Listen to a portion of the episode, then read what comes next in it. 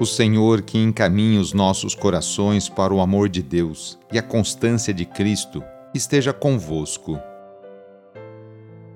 Iniciemos esta oração traçando sobre nós o sinal da cruz, sinal do amor de Deus por cada um de nós.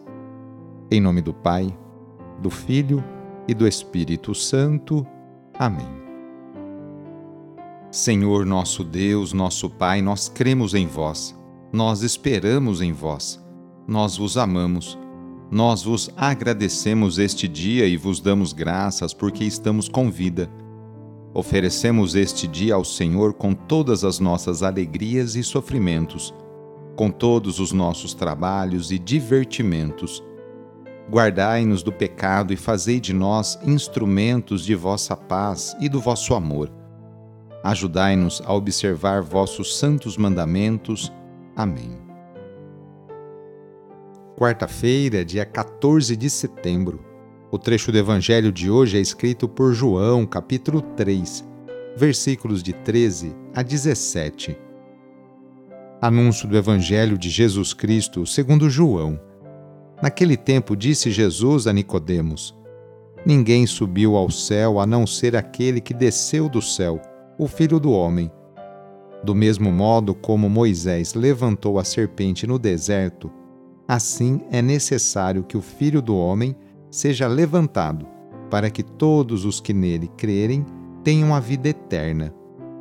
Pois Deus amou tanto o mundo que deu o seu Filho unigênito, para que não morra todo o que nele crer, mas tenha a vida eterna.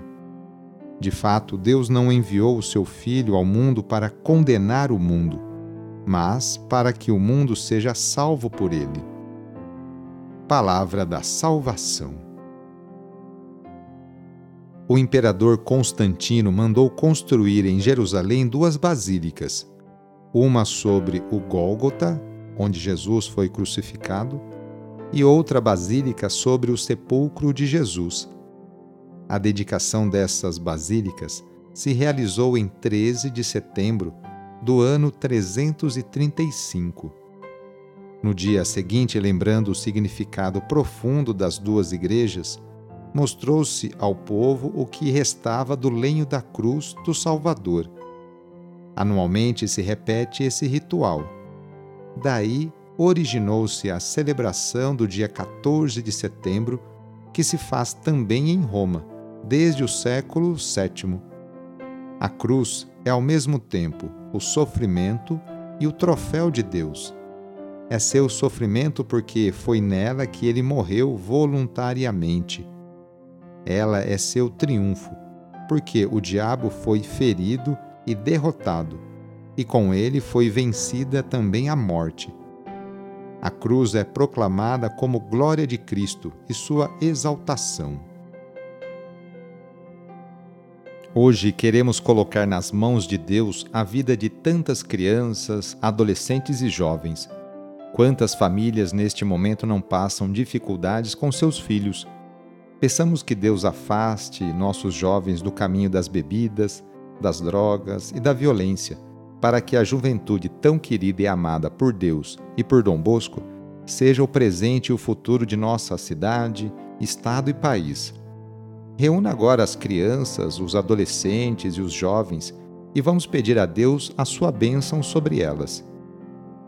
Senhor nosso Deus, que da boca das crianças recebestes o louvor do vosso nome, olhai benignamente para estas crianças e por esses jovens, e assim como vosso Filho, nascido da Virgem Maria, recebia de boa vontade as crianças e os jovens, as abençoava, abraçava, e as punha a todos como exemplo a imitar, assim também, Pai Santo, derramai sobre elas a vossa bênção, para que, à medida que vão crescendo, por meio de sã convivência com os adultos e com a assistência do Espírito Santo, se tornem testemunhas de Cristo no mundo e sejam mensageiras e defensoras da fé na qual foram batizadas.